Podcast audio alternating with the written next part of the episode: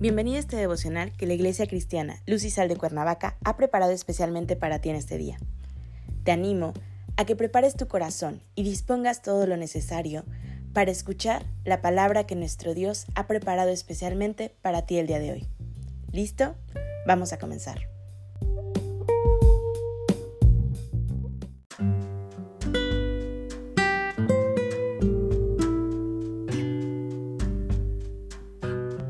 Hola, ¿qué tal? Es un gusto saludarte el día de hoy, bienvenido.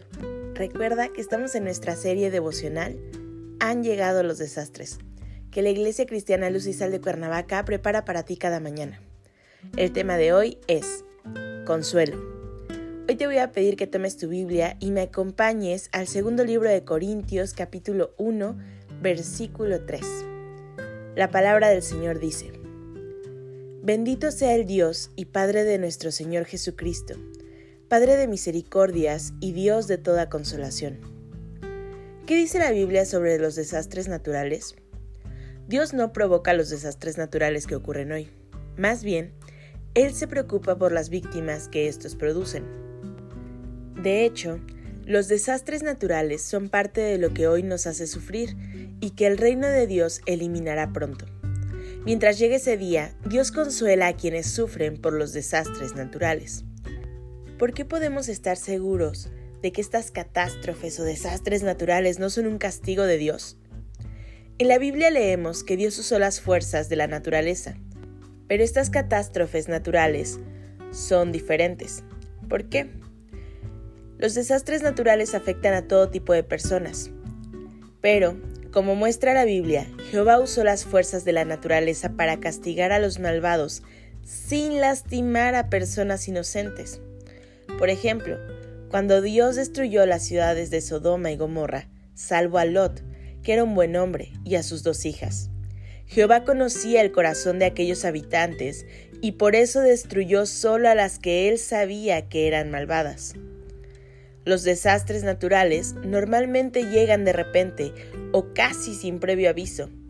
Por el contrario, Dios advirtió a los malvados antes de usar las fuerzas de la naturaleza para castigarlos, y quienes hicieron caso a las advertencias se salvaron. Hasta cierto punto, los humanos han provocado estos desastres. ¿Cómo es posible esto? Por el daño que han causado al medio ambiente y por levantar construcciones en zonas inundables, sísmicas o de clima extremo. Dios no es el culpable de las consecuencias de esas decisiones. Proverbios 19.3 nos dice, La insensatez del hombre tuerce su camino, y luego contra Jehová se irrita su corazón. ¿Son entonces estas catástrofes una prueba de que vivimos en los últimos días? Las profecías bíblicas indican que en la conclusión del sistema de cosas o los últimos días habría estos desastres. Por ejemplo, al hablar de nuestro tiempo, Jesús dijo, habrá escasez de alimento y terremotos en un lugar tras otro. Esto lo puedes encontrar en Mateo 24:7. Muy pronto, Dios eliminará todo lo que nos causa dolor y sufrimiento incluidos estas catástrofes. ¿Cómo ayuda Dios a las víctimas que viven una catástrofe natural? Dios consuela a las víctimas con su palabra. La Biblia nos asegura que Dios se preocupa por nosotros y sufre cuando sufrimos. También nos dice que Dios promete eliminar estas catástrofes para siempre. Dios consuela a las víctimas por medio de sus siervos. Las profecías decían que Jesús consolaría a los quebrantados de corazón y a todos los que están de duelo. Hoy, los siervos de Jehová se esfuerzan por imitar a Jesús, para hacer como Él hizo. Dios usa a sus siervos para dar ayuda práctica a las víctimas de los desastres naturales. Dice así que según tengamos oportunidad, hagamos bien a todos, y mayormente a los de la familia de la fe. ¿Cuándo actuará Dios? Dios está, estuvo y estará siempre actuando al cuidado de su creación. Jesús predijo una serie de sucesos que caracterizarían el fin del sistema de las cosas y que presenciarían las personas de una misma generación. Pero ¿puede Dios poner fin al sufrimiento? Cuando Jesús estuvo en la tierra, demostró que Dios podía aliviar el sufrimiento de la humanidad. Veamos un ejemplo. En cierta ocasión, mientras Jesús y sus apóstoles navegaban en el mar de Galilea, se desató una violenta tempestad que amenazaba con hundir su embarcación. Jesús demostró entonces que tanto Él como su Padre pueden controlar las fuerzas de la naturaleza. Simplemente dijo, silencio, calla. Y el viento se apaciguó y sobrevino una gran calma. Cuando sufrimos o alguien cercano a nosotros sufre, es fácil llegar a la conclusión de que Dios tarda en actuar, de que ya debería haber hecho algo. Sin embargo, la Biblia nos asegura lo siguiente en 2 de Pedro 3:9. El Señor no retarda su promesa, según algunos la tienen por tardanza, sino que es paciente para con nosotros, no queriendo que ninguno perezca, sino que todos procedan al arrepentimiento.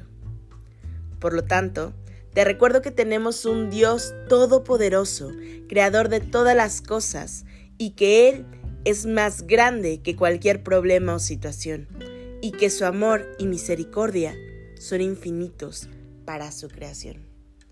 Padre Celestial, en el nombre de Jesús, Señor, hoy te damos gracias. Gracias, Señor, porque nos sostienes en tu mano.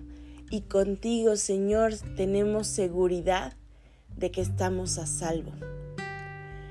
Padre, te pedimos que podamos seguir siendo luz y sal a este mundo, que podamos compartir tu palabra y que, Señor, esta palabra de esperanza que nos das día a día, podamos también transmitirla a otros para que te conozcan. Entregamos este día en tus manos, Señor, y oramos por tu gracia, porque sea siempre tu rostro reflejado en el nuestro, tus palabras en nuestra boca, Señor, que nos llenes de tu sabiduría y misericordia. En Cristo Jesús oramos. Amén.